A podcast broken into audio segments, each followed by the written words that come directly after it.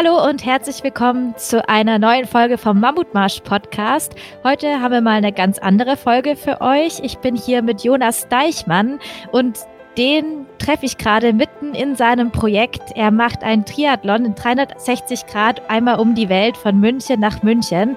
Und er hat auch davor schon einige spannende Projekte gemacht, ist irgendwie vom Nordkap nach Kapstadt gefahren und hat viele Weltrekorde schon aufgestellt. Und ich freue mich, dass du heute hier bei uns bist, Jonas. Schön, dass du dir die Zeit nimmst. Ja, danke, freue ich mich auch drauf. Wo bist du gerade, Jonas, und wie geht's dir? Ja, heute ist Tag äh, 67 und äh, ich habe die Schwimmstrecke hinter mir und bin jetzt auf dem Fahrrad gerade in Bulgarien unterwegs und bin klein, gerade in so einer Kleinstadt in, in Hamanli in einem, Hotel. Mir geht's ganz gut, also die, die ganzen Schwimmverletzungen sind äh, mittlerweile verheilt und äh, hier ist es zwar ein bisschen kalt, aber Fahrrad, Fahrrad fühle ich mich zu Hause und äh, morgen bin ich in die Türkei. Schön. Wir fangen an mit der Schnellfragerunde wie immer. Also die erste Frage. Von allen Abenteuern, welcher Moment bleibt dir bis jetzt am meisten in Erinnerung? In den Anden in Peru auf äh, Sonnenaufgang auf 5000 Meter auf einem äh, kleinen Pass bei minus 15 Grad. Schön. Was würde dein achtjähriges Ich heute zu dir sagen? Ist super, du, du folgst deinen Träumen und äh, erlebst viel in deinem Leben. Was war deine härteste Trainingssession? Ich setze das Fahrrad manchmal auf einen Home Trainer und dann vor eine weiße Wand und äh, dann fahre ich für 10 Stunden, bis der Wecker klingelt, um äh, Mentaltraining äh, ist nicht einfach. Okay, krass. Also weil du äh, weil das für dich die größte Herausforderung ist, nicht währenddessen abgelenkt zu werden. Ähm, nee, die Sache dabei ist, im Langstreckenbereich, was ich mache, ist letztendlich alles Kopfsache.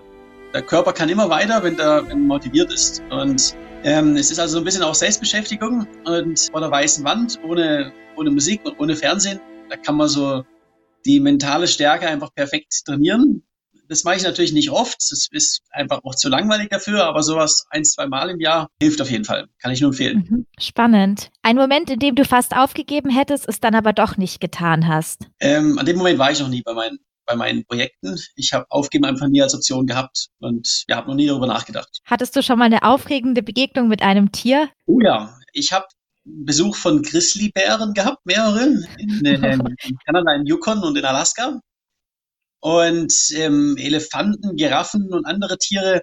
Aber besonders in Erinnerung bleibt, ähm, ich bin letztes Jahr beim, wo ich vom Nordkap nach Kapstadt geradelt bin, durch Botswana ähm, gefahren, durch so eine Wildlife Area und bin in die Dunkelheit gekommen und habe dann an so einer Polizei, an einem Polizeicheckpoint übernachten dürfen. Und da bin ich nachts aufgewacht, so gegen zwei, drei Uhr morgens, äh, weil Lärm war. Und da ist ein Löwe gekommen und hat den Wachhund aufgefressen.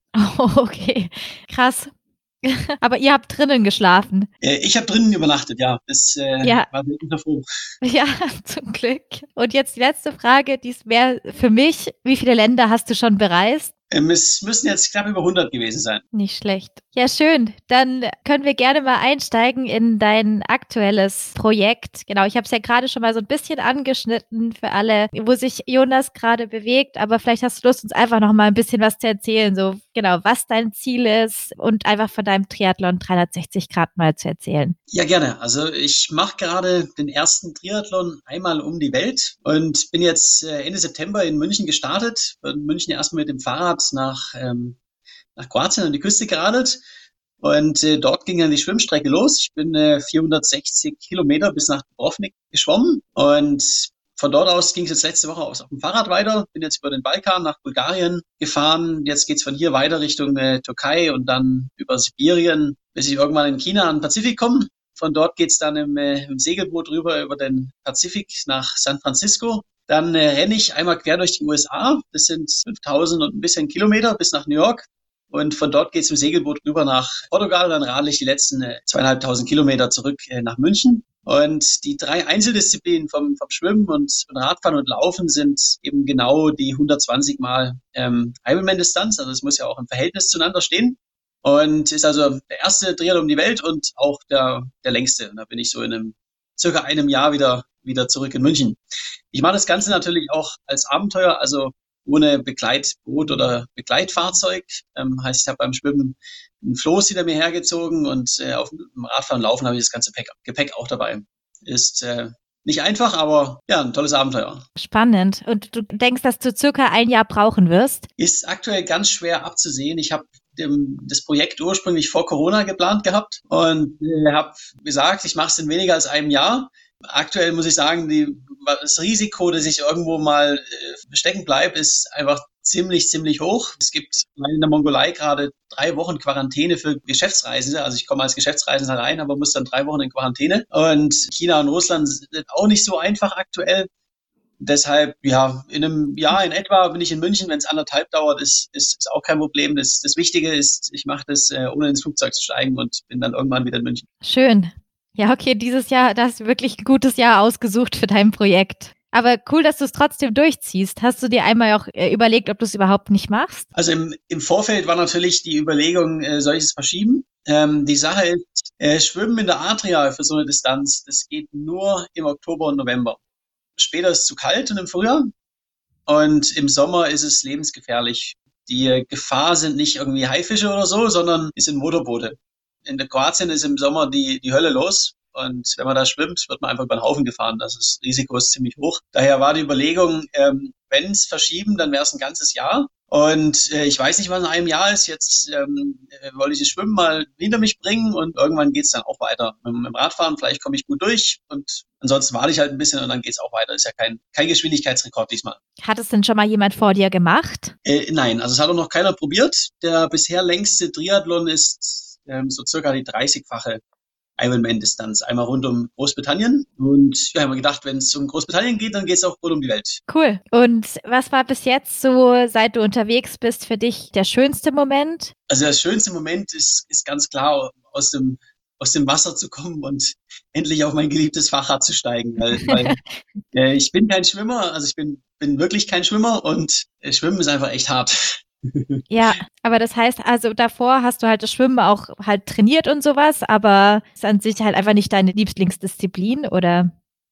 Also ich bin ja ähm, auch früher schon in der Jugend schon Radrennen gefahren und äh, habe jetzt die letzten Jahre Fahrradweltrekorde aufgestellt, im, im, Training auch, also ich bin auch öfters mal in, in die Alpen gegangen, 60, 70 Kilometer laufen an einem Tag, also ich kann auch rennen, aber meine, mein, mein Schwimmen-Background war bis dieses Jahr ein halbes Jahr Schulsport äh, schwimmen. Also äh, ich gehe nicht unter, aber ähm, ich bin noch nie vorher mehr als sechs, sieben Kilometer am Stück geschwommen und habe jetzt auch nicht wirklich dafür viel trainiert, weil Schwimmbäder waren zu im Frühjahr. Ich war ein bisschen in Schweden und bin da im See geschwommen, aber das eigentlich das einzige Schwimmtraining, was ich gemacht habe, ist einmal der Länge nach durch den Bodensee als, als Vorbereitung ähm, mhm. im, im, Sommer. Und ähm, ja, aber das ist am Ende auch Kopfsache. Und ähm, deshalb war es für mich auf jeden Fall die härteste Disziplin. Und man ist, man ist einfach den Ganzen viel mehr ausgesetzt. Also gegen einen starken Gegenwind, da kann man zwar langsam, aber man kommt gegen an. Gegen Strömung und, und Wellengang hat man einfach keine Chance. Ja, wie war es dann überhaupt so, da zum ersten Mal ins Wasser zu steigen und vor allem finde ich es interessant, dass du halt kein Begleitboot und sowas hattest. Weil wir hatten ja auch als schon Schwimmer im Podcast und die hatten halt immer eben ihr Begleitboot dabei und so, dann ist man ja doch nochmal anders gesichert. Ja, also ich glaube, ich bin der, wenn ich richtig informiert bin, der zweite weltweit, der ohne Begleitboot eine längere Distanz geschwommen ist. Und äh, ich kann jetzt verstehen, warum, weil ja, es ist einfach extrem schwer und eine sehr miserable Disziplin. Nicht nur im Wasser, sondern auch, auch außerhalb, weil, weil wo kriegt man sein Essen her, wo, wo schläft man, man hat nicht die, die, die Reichweite wie an Land. Also nochmal drei Kilometer in die nächste Ortschaft ist einfach weit. Und ich hatte viele Situationen mit, äh, wo ich abgetrieben bin und wo ich einfach ja, rückwärts geschwommen bin, weil die, die Strömung zu, zu stark ist oder, oder drei Meter hohe Wellen, wo man, wo man kämpft, dass man nicht untergeht. Wallen sind mir auch immer wieder ins Gesicht geschwommen, ist auch nicht so schön. Ja, sind schon einige äh, schwierige Momente gewesen. Aber für dich war es klar, so du willst es durchziehen und. Ja, auf jeden Fall. Also, wenn ich mir eine, eine Challenge gesetzt habe, dann ziehe ich es auch durch. Und die harten Momente sind auch hinterher immer die besten Erinnerungen. Und ja, ich habe auch beim Schwimmen, ich habe jeden Tag tolle Momente gehabt. Also so, so ist es ja nicht, dass es nur, nur schwer war. Also ich bin Delfinen begegnet, die plötzlich neben mir aus dem Wasser geschwommen sind und gesprungen sind. Und ähm, ja, wenn man abends im, dann irgendwo an einen schönen Strand kommt und es ist Sonnenuntergang und man hat den Tag geschafft und äh, evakiert dann da am Strand. Das ist auch das ist wunderschön. Also ich habe einfach mal eine, bin seit drei Jahren praktisch nonstop auf, auf Reisen, äh, normal mit dem Fahrrad oder zu, ab und zu zu Fuß. Und jetzt mal die Welt so von, von einer komplett anderen Perspektive zu sehen, vom, vom als Schwimmen, also vom Wasser aus, ist, ist, ist ganz was, was Tolles, ja. Ja, und ich finde es auch spannend, was du meintest mit diesem Ausgesetztsein. Ist halt doch nochmal ein ganz anderes, vielleicht so Vertrauen, was man haben muss, dass alles gut wird und so, dass man die Situation richtig einschätzt und sowas, wenn man halt aus dem Wasser dann doch nicht so schnell rauskommt, wie man vielleicht vom Fahrrad absteigt oder halt zu Fuß mal anhält oder so. Ja, es sind, sind äh, ganz andere Entscheidungen. Also beim, auf dem Fahrrad geht es immer irgendwie weiter. Und ähm, ich hatte mehrere Situationen mit, äh, mit auch Querungen, ähm, wo man einfach mal fünf Kilometer auf offenem Meer zu einer Insel rüberschwimmt oder, oder durch eine Bucht. Und da muss man, muss man genau überlegen, wie, wie ist der Wellengang, wie ist die Strömung, äh, schaffe ich das noch, bevor es dunkel wird. Und es ist unglaublich schwierig, weil man hat die, die, die Natur halt nicht unter Kontrolle.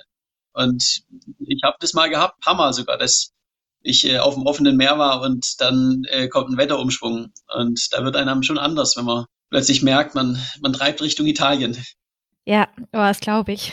Was machst du in der Situation dann, wenn du dann vielleicht so ein, äh, Angst bekommst oder dich erschreckst? Also das Wichtigste ist eben keine Angst zu bekommen und nicht gegen anzuschwimmen.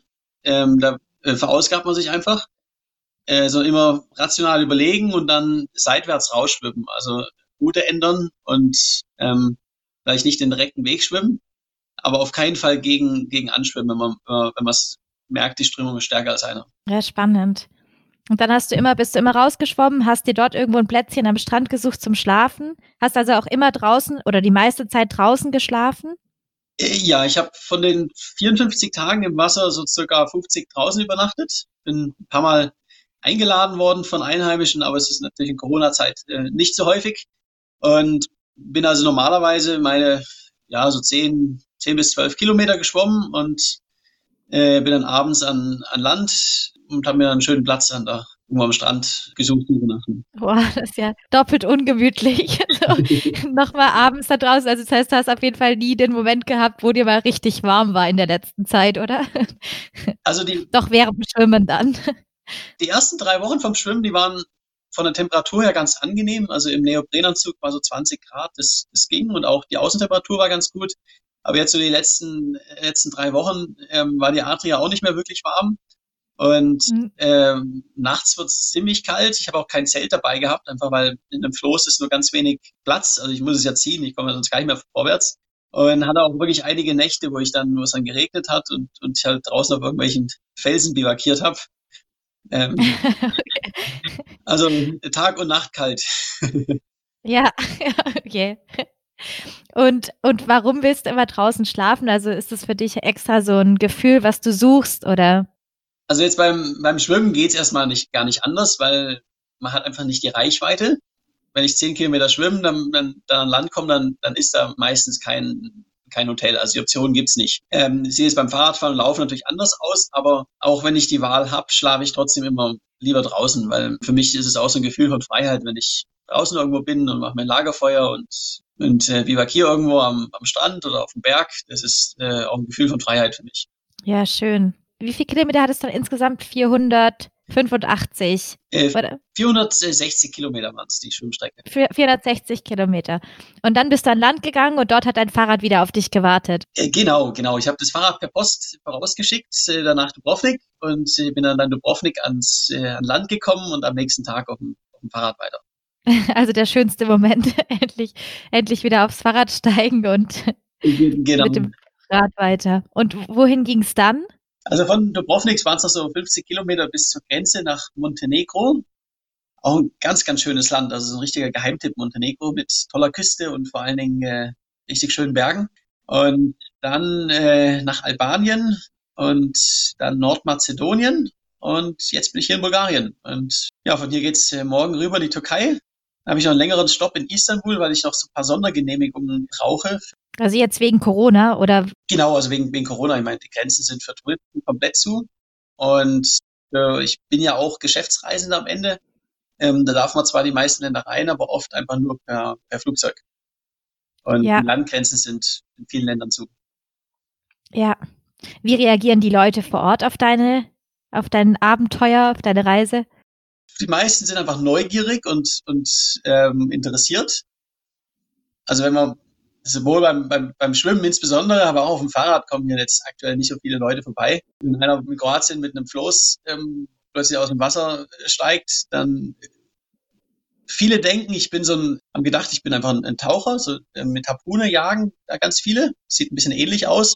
Aber die dann gesehen haben, okay, nee, ist eigentlich was anderes. Die haben dann ja, doch erstmal ein bisschen gewundert äh, geschaut. Ähm, nach Dubrovnik geht's, das ist ein bisschen weit. das glaube ich. und genau, und was ist jetzt bei dir gerade so aktuell vielleicht so deine Etappe, auf die du dich am meisten freust? Ja, genau. Also ich bin, äh, bin zwar Radfahrer und äh, Radfahren macht mir immer sehr, sehr viel Spaß, aber ich freue mich am meisten auf die, äh, den Lauf einmal quer durch die USA, weil Forrest Gump war mein Lieblingsfilm in der, in der Kindheit und seit ich Forrest Gump ge geschaut habe, möchte ich unbedingt mal durch die USA rennen. Schön. Und vor welcher Etappe oder vor welchem Abschnitt hast du bis jetzt am meisten Respekt? Also am meisten Respekt hatte ich vor dem Schwimmen. Das habe ich jetzt äh, hinter mir. Ansonsten habe ich auch noch, ja, zum einen natürlich vor Sibirien Respekt, äh, so minus 40, minus 50 Grad und dann draußen selten wird, wird heftig. Und mhm. auch vor dem Laufen in der Hinsicht Verletzungen, weil ähm, ich weiß, ich kann es von der Ausdauer her, aber Laufen geht halt nochmal anders auf die Gelenke als, als Fahrradfahren. Fahrradfahren kann man praktisch nonstop machen und äh, Laufen ist dann das Verletzungsrisiko ziemlich hoch. Okay. Was hast du da so für Tagesetappen? Also beim Fahrrad ähm, ich habe letztes Jahr beim, beim Cape-to-Cape-Weltrekord äh, einen Schnitt von 250 Kilometer über 72 Tage gemacht. Das waren die letzten, längsten Etappen, so 320, 330 am Tag. Ähm, dieses Mal wird es ein bisschen weniger, weil es einfach ähm, sehr früh dunkel ist. Und äh, ich bin auch schwer bepackt mit, mit Winterausrüstung. Deshalb im Schnitt mhm. habe ich vielleicht so 140 oder so auf dem Fahrrad. Ähm, Wenn es dann ins tiefste Sibirien geht, bin ich mir auch mit 100 ganz zufrieden beim Laufen habe ich ein, ein klares Ziel von, von Minimum ein Marathon pro Tag. Und das hast du auch davor schon öfters mal ausprobiert? So ein paar Marathone hintereinander? Ja, ich bin ja im, im Sommer habe ich einen Triathlon rund um Deutschland als Test gemacht. Ähm, da bin ich immer entlang der Landesgrenzen einmal rum, also der Länge nach durch den Bodensee geschwommen und dann mit dem Fahrrad zwei Drittel rum und die letzten so 650 Kilometer bin ich dann gerannt. Also es war 16-fache Ironman-Distanz und da bin ich auch ähm, 16 Marathons in 16 Tagen ich gemacht. Und zwar durch die Berge auf kleinen Trails. Das heißt, die USA soll ein bisschen einfacher werden. Schön. Was war denn das bei dir so für ein Moment, als du entschieden hast, diesen Triathlon jetzt in die Tat umzusetzen und auch der Moment, als du entschieden hast, dich vielleicht ganz zu diesen Abenteuern zu widmen? Also der Moment, wo ich äh, mich dafür entschlossen habe, den Triathlon rund um die Welt zu machen und also wirklich fest den Plan gemacht habe, das war ähm, letztes Jahr, wo ich beim, bei der Nordkap Kapstadt Durchquerung im Fahrrad in der Sahara war. Da hatte ich ähm, gerade in der Sahara eine, eine, Lebensmittelvergiftung und war an meinem absoluten Tiefpunkt auf dem Fahrrad. Aber habe gedacht, ähm, du bist echt froh, wenn du jetzt in Kapstadt ankommst und ein paar Wochen Erholung hast, aber äh, irgendwann bist du wieder bereit für was Neues. Und dann kein Fahrradprojekt, sondern was, was anderes, weil ich habe jetzt einfach die schwersten Fahrradprojekte gemacht und brauchte eine neue Herausforderung. Und ja, jeder Abenteurer hat tatsächlich den Traum einmal um die Welt ohne Flugzeug. Und ja, den verwirkliche ich jetzt. Schön. Ja, das ist ein Kindheitstraum. Und die andere Frage mit, mit wann ich eigentlich mal mich in, entschlossen habe, auch letztendlich das zum Beruf zu machen und, und Abenteurer zu werden, das ist ein Prozess. Also ich habe nicht den, den einen Moment gehabt. Ich habe während dem Studium eine Weltumrundung auf dem Fahrrad gemacht, aber, aber langsam. Da war ich anderthalb Jahre unterwegs und habe dann nach dem Studium in, in München gearbeitet, im Vertrieb und ähm, habe da schon gewusst, du also willst nicht im, nicht im Büro alt werden, aber ähm, ja, Geld verdienen muss man auch erstmal. Und ähm, ich habe dann das Glück gehabt, dass mein, mein damaliger Chef auch im Oktoberfest auch ein bisschen viel getrunken hatte. Und ich habe ihn dann gefragt, äh, wie sieht's denn aus mit äh, einem Sponsoring für einen, einen Fahrradweltrekord? Und dann hat er gleich zugesagt. Und so habe ich dann vor drei Jahren, vor vier Jahren jetzt den, den Eurasien-Weltrekord aufgestellt und im Nachhinein habe ich dann, ähm, direkt danach habe ich dann so zwei, drei Monate später gekündigt und habe dann alles auf die Karte gesetzt, noch mehr Abenteuer zu machen. Was hat dieser Weltrekord dann so in dir noch ausgelöst? Also so hast einfach gedacht, okay, wenn ich das geschafft habe, dann geht da noch viel mehr? Ja, also zum einen habe ich natürlich gemerkt, da geht noch viel, viel mehr. Ich bin noch äh, lange nicht am Limit. Und äh, vor allen Dingen ist mir halt aufgefallen, du bist jetzt hier in den 64 Tage habe ich damals gebraucht von, von Portugal bis Vladivostok. Ähm, habe ich gemerkt, du hast jetzt in den letzten 64 Tagen ähm, mehr erlebt, an, an was du dich erinnerst, wenn du alt bist, als als in einem Jahr in, im Büro. Und da willst du jetzt eigentlich nicht zurück. Und dann hast du es auch nicht gemacht. Dann hast du gekündigt und bist seither nicht mehr zurück. Genau, genau. Ich habe dann gekündigt und habe ähm, letztendlich auch sehr, erstmal sehr niedrige Lebenshaltungskosten natürlich gehabt. Ähm, ich habe ja keine seit vier Jahren keine Wohnung mehr und kein Auto, nichts, ich lebe auf dem Fahrrad und habe zwei Rucksäcke in, in München und in der Schweiz stehen bei, bei Verwandten und bin ansonsten immer unterwegs. Und ich habe dann als erstes natürlich also ein kleines bisschen von Sponsoren und, und Vorträgen gelebt, aber es ist natürlich nicht einfach am Anfang. Und äh, seit zwei Jahren kann ich aber auch dann, sag ich mal, das als richtigen Beruf auch gut davon leben und ja, erlebe jeden Tag was. Ja, spannend. Das heißt, es gab diesen Moment, wo du dich entschieden hast, so alles, was du hast, zu verkaufen und hast dich noch auf diese zwei Rucksäcke limitiert oder war das so ein Prozess, der einfach im Laufe der Zeit eh passiert ist, weil du ständig unterwegs warst? Mhm das war tatsächlich ein Moment, also oder, oder ja, ein, ein Prozess von, von, von ein, zwei Wochen eigentlich. Wo ich noch gearbeitet habe, sag ich mal, war mir klar, du wirst jetzt, jetzt nicht dein Leben lang machen, aber ich habe jetzt noch nicht den Plan gehabt, dass ich jetzt Abenteurer von Beruf werde. Ähm, ich habe halt verschiedene Ideen für andere Art von Selbstständigkeit gehabt. Und ähm, das war dann während dem Eurasienrekord, wo ich da irgendwo in Sibirien war, dass so die Idee gereift ist, ja, das macht, das macht Spaß und vielleicht kann man da auch ein bisschen mehr draus machen. Äh, ich war damals 30, also im, im besten Alter, habe mir halt gedacht, ey, du bist qualifiziert, du hast Erfahrung in dem Beruf, wo du jederzeit zurück kannst. Du hast Ersparnisse, wo du jetzt erstmal überleben kannst. Eine bessere Möglichkeit äh, kommt nicht, kommt nicht. Also eigentlich kannst du nichts verlieren. Jetzt ähm, setzt mal alles auf die Karte und versuchst auch deinen Traum zu verwirklichen. Ja, und das heißt, seither seither ist die Welt dein Zuhause. Also du hast nicht mehr für dich so einen Ort, wo du so sagst, ja, okay, das ist mein Zuhause, da habe ich irgendwie was. Also deine Taschen in München. Genau, ich habe bei meinem in München und bei meinem Vater in der Schweiz jeweils äh, ein paar Sachen stehen und ähm, das war's. Ansonsten bin ich einfach immer unterwegs. Und äh, zu Hause für mich ist, wenn ich ja irgendwo auf dem Berg oben bin und und ähm, dort zelte, da bin ich zu Hause, ganz egal, wo auf der, wo auf der Welt es ist. Ja, schön. Irgendwie kann man es dann auch nochmal besser nachvollziehen, so mit wem man da spricht. Ich finde, es hat nochmal eine ganz andere Dimension dann, wenn das nicht nur so ein, ich weiß nicht, so ein Jahr ist, was mal anders ist, sondern du hast ja dann wirklich vor ein paar Jahren dich entschieden, dein Leben komplett anders auszurichten und einfach ganz anders zu leben und halt einfach das aufzugeben, dass man seinen einen Ort hat, an dem man immer wieder zurückkehrt. Also den hast du ja trotzdem, aber so halt dieses offizielle Zuhause aufzugeben, so ein bisschen, finde ich irgendwie eine ziemlich, einen ziemlich spannenden Move. Ja, das, das habe ich aber schon früher gemacht praktisch. Also ich habe nach dem Abitur ähm, im Ausland studiert, fünf Jahre, und zwar in äh, sieben, acht verschiedenen Ländern. Also ich habe, ähm, seit ich 18 bin, nirgendwo mehr länger als ein halbes Jahr gelebt, bis ich dann zurück bin nach, Mün nach München. Und, aber das war für mich auch nur, also ich habe in München zwei Jahre gearbeitet, aber das war für mich auch nur eine Zwischenstation. Und ich habe gewusst, ich will jetzt da nicht alt werden. Deshalb habe ich auch nie irgendwie äh, einen Haufen Besitztümer angehäuft. Also ich habe die letzten zehn Jahre immer ähm, sehr leicht gelebt. Aber trotzdem ist natürlich was anderes nochmal von dem Moment von leicht leben und wenig anzuhäufen, alles aufzulösen und, und jetzt geht mein Besitz in zwei Rucksäcke und auf mein Fahrrad. Und hattest du jetzt auch schon seither mal so diesen Moment, wo du dachtest, wow, was war das für eine Idee? also so. Nee, also, also ich bin jeden Tag glücklich darüber, dass ich das machen kann und ähm, freue mich, dass ich wirklich was, was erlebe. Äh, ich weiß natürlich auch, also und das Gefühl habe ich mittlerweile auch, dass ich jetzt natürlich nicht mit, mit 50 immer noch ähm, ohne Zuhause leben möchte. Ich werde irgendwann in eins, zwei, drei Jahren ähm, mir irgendwie eine, eine, eine Basis, eine Beste haben, wo, wo ich sag ich mal drei bis sechs Monate im Jahr bin, den Rest des Jahres auf, auf Reisen. Das ist, glaube ich, eine, eine sehr gute Balance. Klingt gut. Und wie funktioniert es eigentlich, wenn du dann in, an der Küste in China angekommen bist und das Segelboot dort auf dich wartet? Warten dort auch irgendwie Bekannte von dir, Freunde von dir? Also macht jemand diese Überfahrt mit dir oder segelst du da sogar alleine oder wie läuft es ab? Also ich bin kein Segler, deshalb alleine segeln wäre ein bisschen äh, lebensmüde.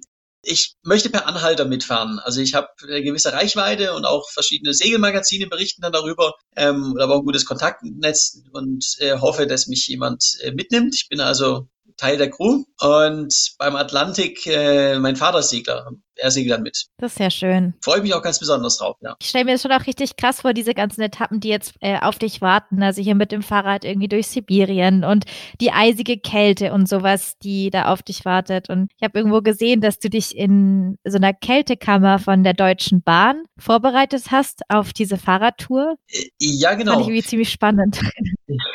Also ich war im, äh, kurz bevor es losging, nochmal in, in Minden bei Hannover hat die, die Deutsche Bahn so eine Klimakammer, wo sie ihre Züge auf, auf extremen Temperaturen testen können. Und die kann man auch bis minus 27 äh, Grad runterkühlen. Und da durfte ich mal ein paar Stunden auf dem Home Trainer rein.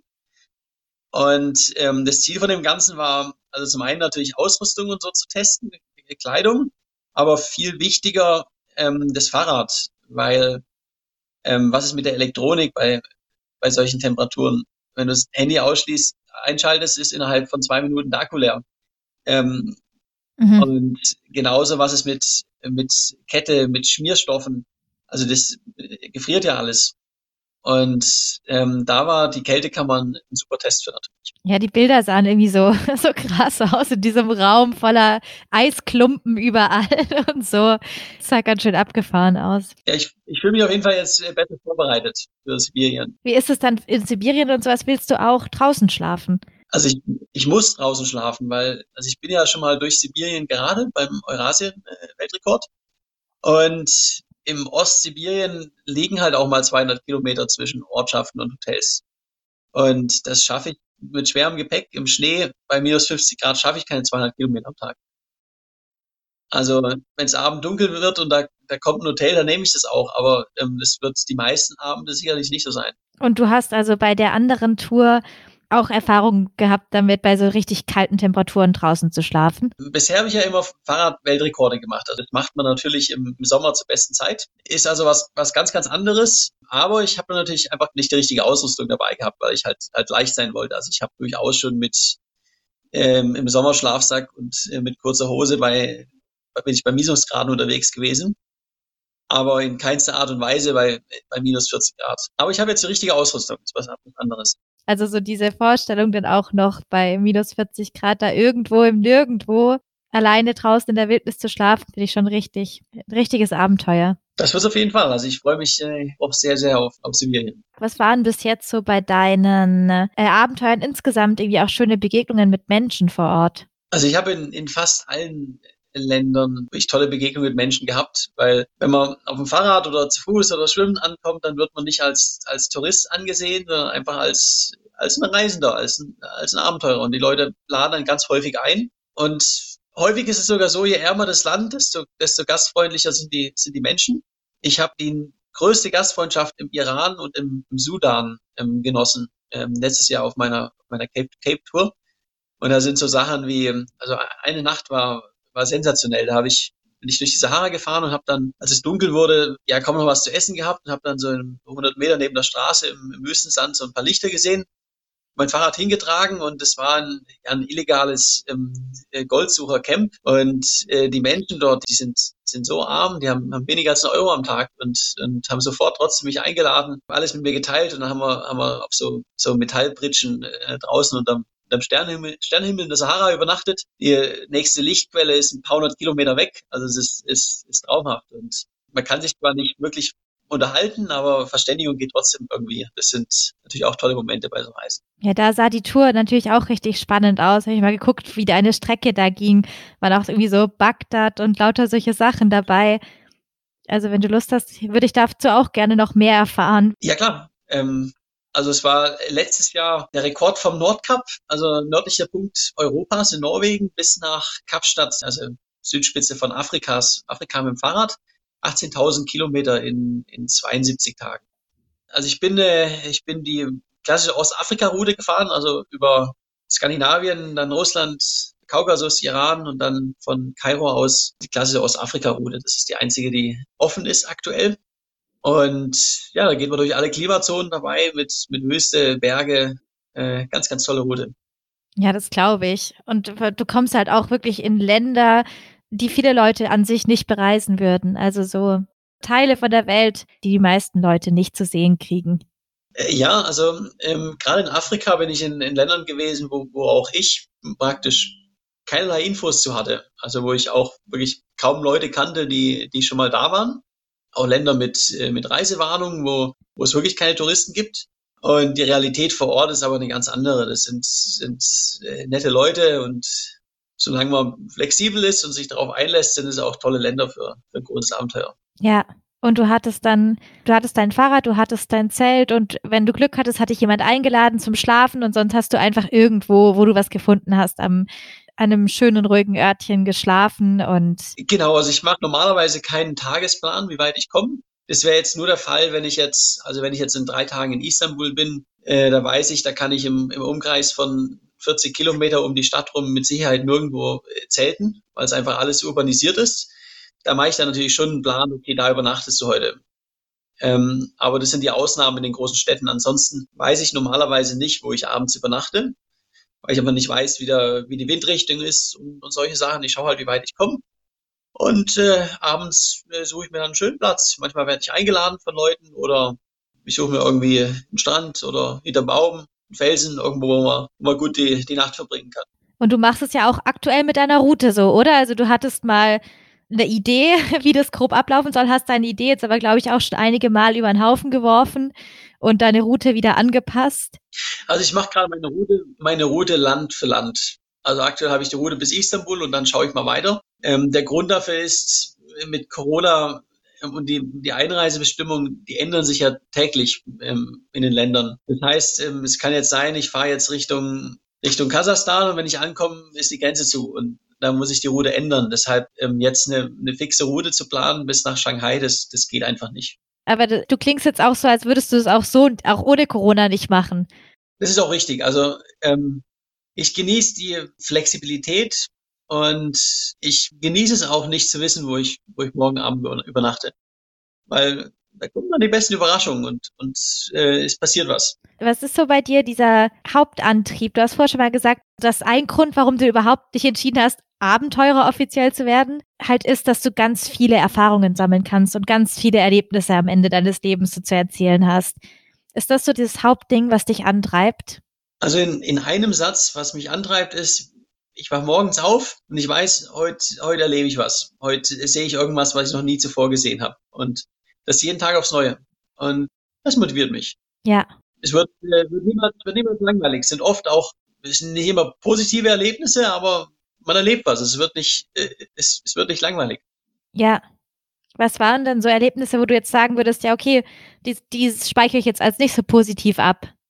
Jetzt ganz aktuell beim Schwimmen, wenn wir mehrmals am Tag einem ein Quallen ins Gesicht stechen und, und ähm, nur am Wasser schlucken ist, weil es, weil es hohen Wellengang gibt und man halb erfriert, das ist dann nicht so toll. Aber es sind auch schöne Erinnerungen hinterher. Also das ist, ist seltsam, aber ja. unser, unser Gehirn ähm, verwandelt die, die, die harten Momente in tolle Erinnerungen. Also so geht's mir zumindest. Das sagen auch viele andere Abenteurer, die ich kenne. Also es ist, ist seltsam. Ich habe Momente gehabt, wo ich halb erfroren bin und äh, irgendwo hinter einer Bushaltestelle lag. Ist dann nicht so toll, aber wenn ich jetzt nachdenke, ja, weißt du noch damals vor zwei Jahren, wo wir da hinter der, hinter der Bushaltestelle lagen und eigentlich war es cool. Und genau so ist es. Ja, es ist ja wirklich so, also so an die schönsten Momente, wo man so ganz entspannt war oder keine Ahnung, an solche Sachen erinnert man sich im Nachhinein ja nie, aber an solche Momente, wo einmal richtig der Puls ging oder wo man Angst hatte oder wo irgendwas halt, wo man richtig gefordert war, das sind so die Momente, da erinnert man sich noch Jahre später dran. Ja, Finde ich schon genau. immer interessant. Und eine Sache, die mich noch interessiert, weil du vorhin die Grizzlybären angesprochen hast, was war denn das für eine Begegnung? Also ich habe mehrere Bärenbegegnungen gehabt, wo ich mit dem Fahrrad da in, im Yukon in Kanada und Alaska unterwegs gewesen bin. Ähm, ich hatte einmal einen Besuch abends am Zelt. Der hat so ein bisschen geschaut, was denn da, ob es da irgendwas zu essen gibt. Und ein zweites Mal habe ich einen Grizzly mit Kindern auch ähm, neben der Straße getroffen. Und ich habe ihn ein bisschen zu spät gesehen. Und ähm, das ist natürlich was anderes, weil, weil Grizzlybären, wenn sie Kinder haben, sind sie können sie sehr aggressiv werden. Ähm, ich bin dann einfach vorsichtig und langsam zurück, einfach nur keine. Er, er darf nicht, äh, darf nicht, nicht denken, dass man, dass man eine Gefahr für ihn ist. Und dann lassen sie einen meistens auch in Ruhe. Und das hat dann auch so funktioniert. Dann ist der dann mit seinen Kindern ruhig geblieben und du hast einfach gewartet, bis die weg sind. Äh, ja, genau. Also bei, bei Bären in, in Alaska und Yukon gibt's gibt's Grizzlybären und, und Schwarzbären. Und äh, man muss, die Schwarzbären sind ein bisschen kleiner und die Schwarzbären muss man, muss man erschrecken. Also ich habe teilweise Schwarzbären gehabt, die sind drei Meter neben mir auf der Straße aus dem Busch gekommen. Und ähm, die muss man anbrüllen oder sich groß machen, dann, dann hauen sie ab. Äh, wenn man den Grizzlybär anbrüllt, dann, dann würde der schon zeigen, was er davon hält. okay. ja, aber das sind alles, sind das alles Erfahrungen, die du unterwegs gesammelt hast oder ist das so eine Arbeit, die du davor machst in der Vorbereitung? Ja, also ich tue natürlich, wenn ich in Gegenden bin, also normalerweise denke ich immer einfach machen und nicht zu viel planen. Das meiste lernt man. Äh, unterwegs ist natürlich, wenn man in, in, in bestimmten Gegenden unterwegs bin, bin es nicht ganz richtig. Also für Sibirien im Winter brauche ich einfach Vorausplanung und genauso ist es in Gegenden, wo es gefährliche Tiere gibt. Ich habe für Afrika zum Beispiel ähm, in Botswana gibt's die, die Wildlife, so ein Korridor mit 300 Kilometer, wo alles, wirklich alles in freier Wildbahn rumläuft. Und das erste, was ich gemacht habe, ist ähm, mal googeln, äh, wie schnell laufen die einen eigentlich. Und ein Elefant dort läuft maximal 25 km/h. Das heißt, ich, ich bin schneller, ich kann äh, wegsprinten auf dem Fahrrad. Bei einer Hyäne, ähm, wenn ich das versuche, dann, dann wecke ich nur den Jagdinstinkt und am Ende ist die Hyäne doch schneller und kriegt mich. Also da äh, auf keinen Fall flüchten. Und das sind so die, die Basic-Informationen, die man haben soll. Und ja, ansonsten Tiere sind normalerweise, also fast alle, wenn man sie respektiert, dann lassen sie einen auch in Ruhe. Also man ist ja kein, normalerweise nicht auf, den, auf dem Speiseplan bei denen. Ja, spannend. Aber da in Botswana, da bist du halt also diese, diese 300 Kilometer äh, bist du auch entlang gefahren, komplett alleine? Genau, ich bin die komplette alleine äh, dort entlang gefahren. Wir sind mehrere Giraffen und Zebras äh, über den Weg gelaufen, Hyänen und so circa 20, 30 Elefanten. Und mhm. äh, die Löwen kommen nur abends raus. Äh, der eine hat, wie gesagt, den Hund gefressen an der Polizeistation. Und man hat natürlich schon Respekt das erste Mal, wenn man so einen Elefant plötzlich neben sich sieht.